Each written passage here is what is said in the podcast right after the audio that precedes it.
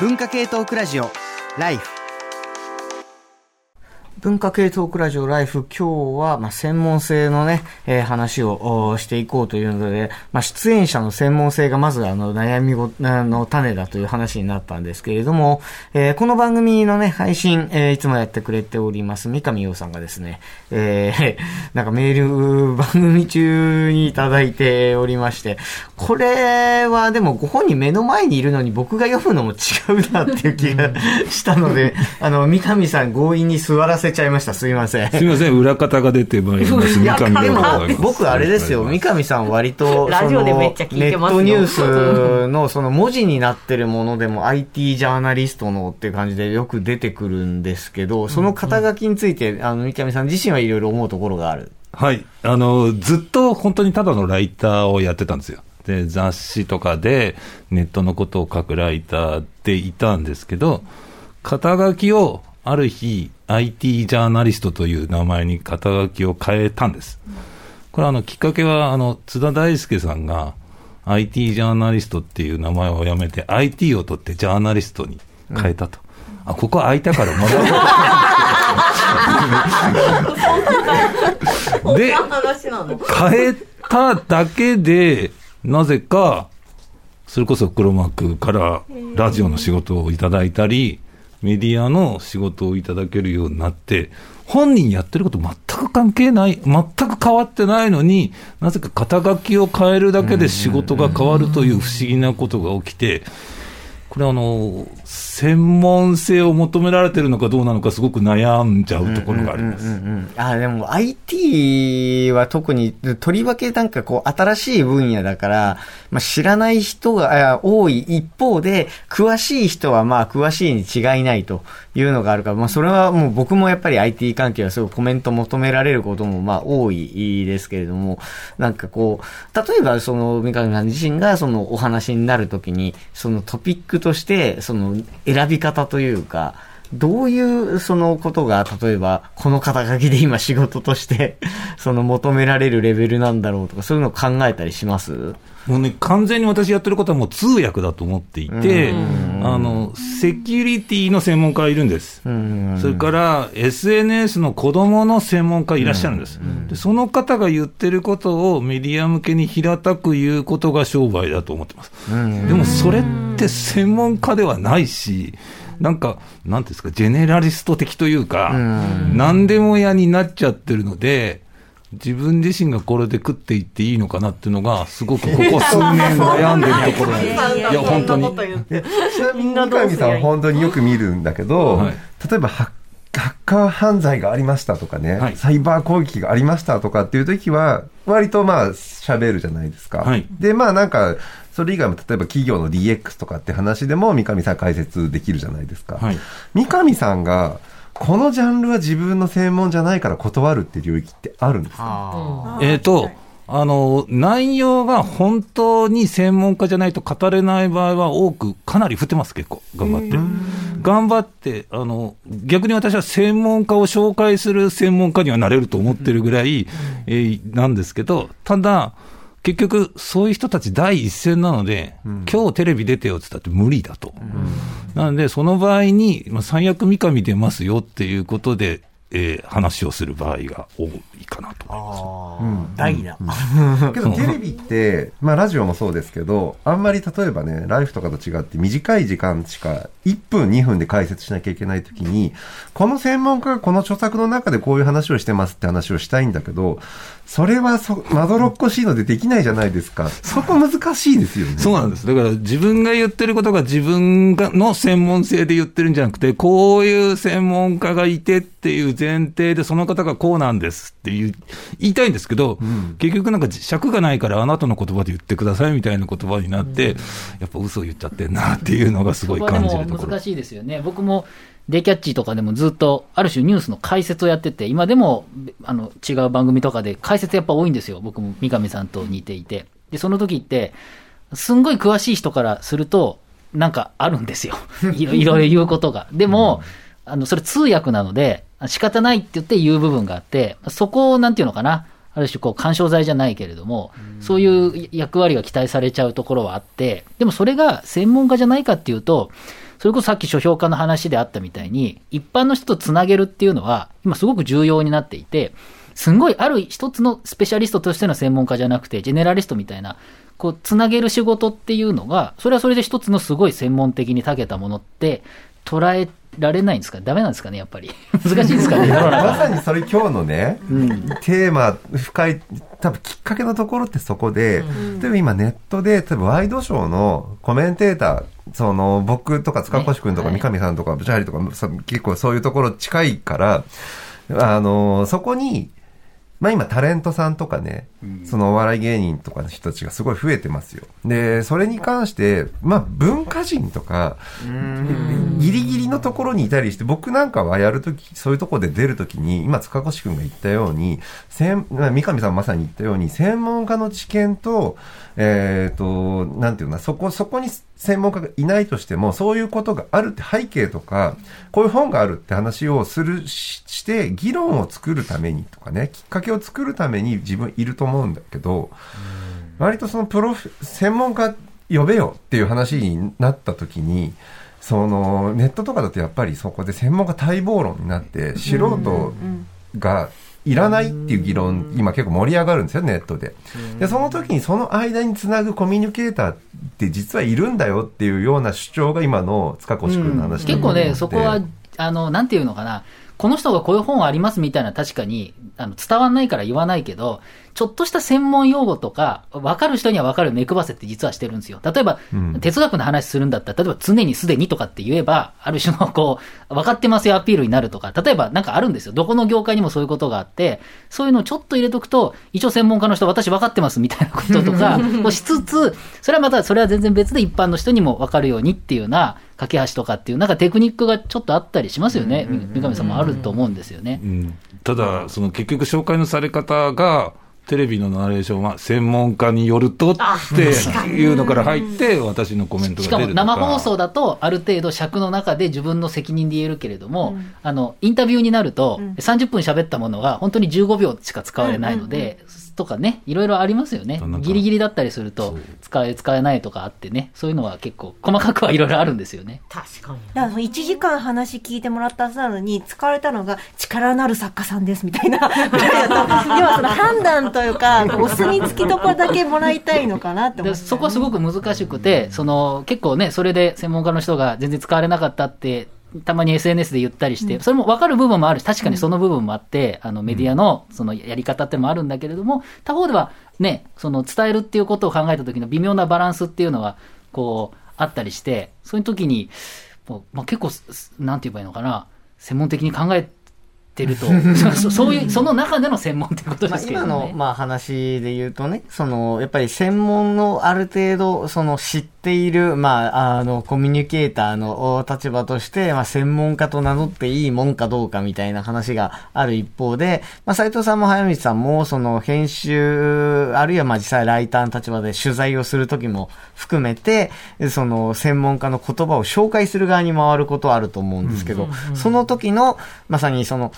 なんていうの、コミュニケーターとして、あの、例えばその専門家に対する目配せをするとかじゃなくて、より読者に近い側として、その専門家の言葉を紹介するときに気をつけることとかあるんですか、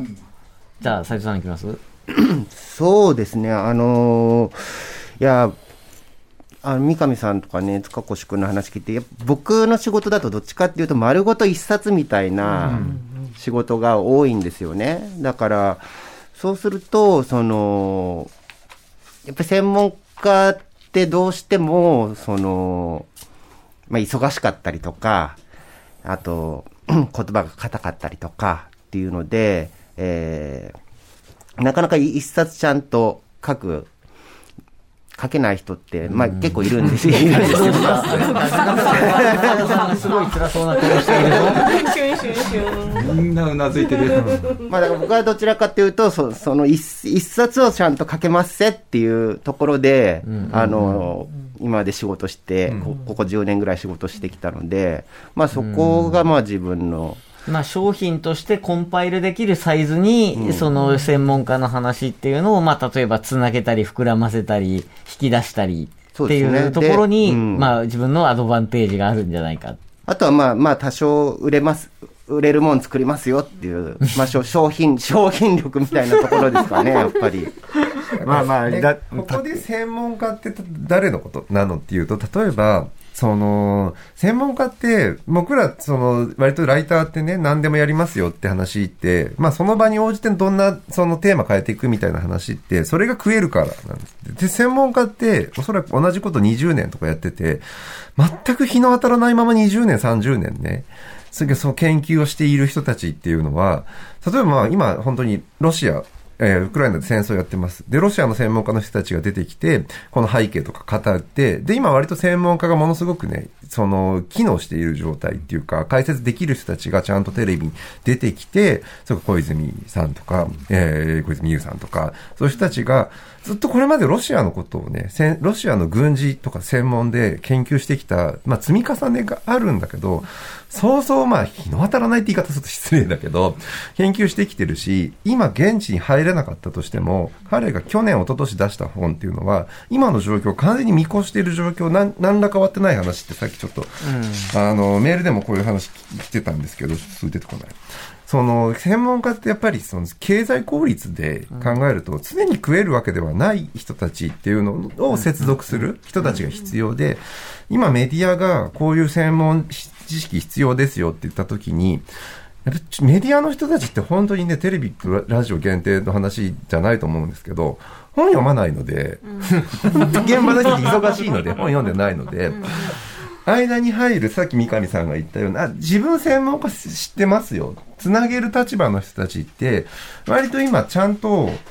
そこが機能しないと専門家につながらないんですよって話は僕絶対あると思うんですよね。で、専門家をちゃんと育てるってのは、例えば大学とか研究施設とか、そういうところって、売れてるものの中にお金払ってたらダメなわけじゃないですか。その人たちが専門家で、そことメディアの間って、ただ単に専門家呼べよって話じゃなくて、みんな専門家と思ってちゃんと正しい専門家にたどり着けますっていう話だと思うんですよね。あまあ、そのリテラシーがね、え今言っててたのが、えっと、ラジオネーム、増田39、また長いメール途中だけ、あの、ウクライナ情勢とかについて、あの、ロシアの専門家にして、ウクライナ問題で引っ張りだこの、えー小泉優さんの、あの、話を、まあ、挙げてくださってるんですけれども、あの、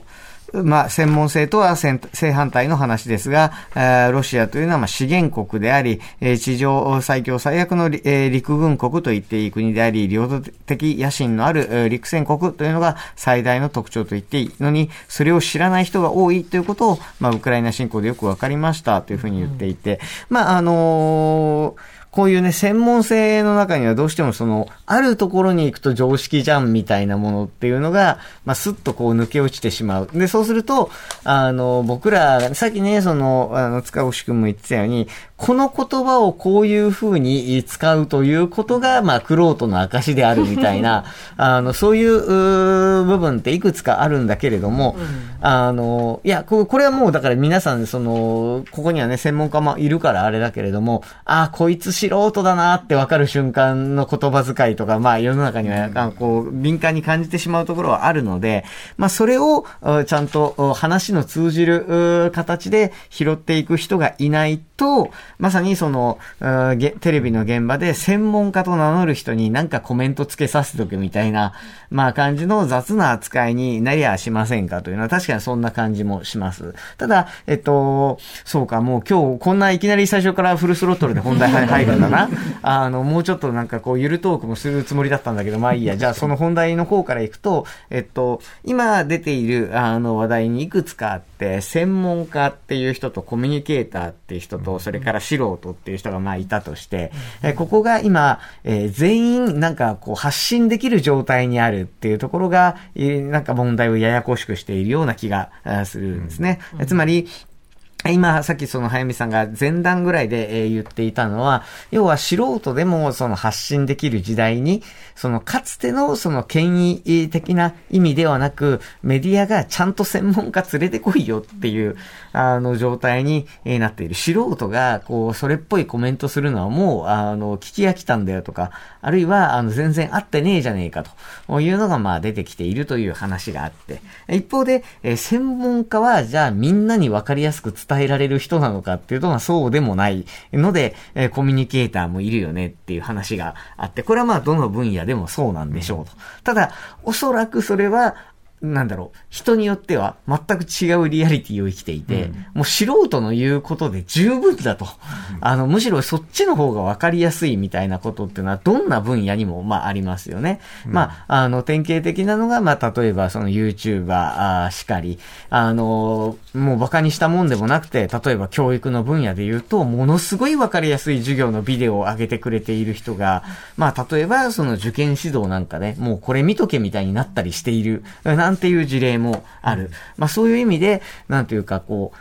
扱われ方として、出自ではなくて扱われ方として専門家のように扱われている素人、まあみたいなのももちろんいるし、それから、まあ何度も、あの、おまあ話題にえー出ることがありますけれども、例えばひろゆきみたいに、もう学生に聞くと、なんていうかすごい信頼度が高い、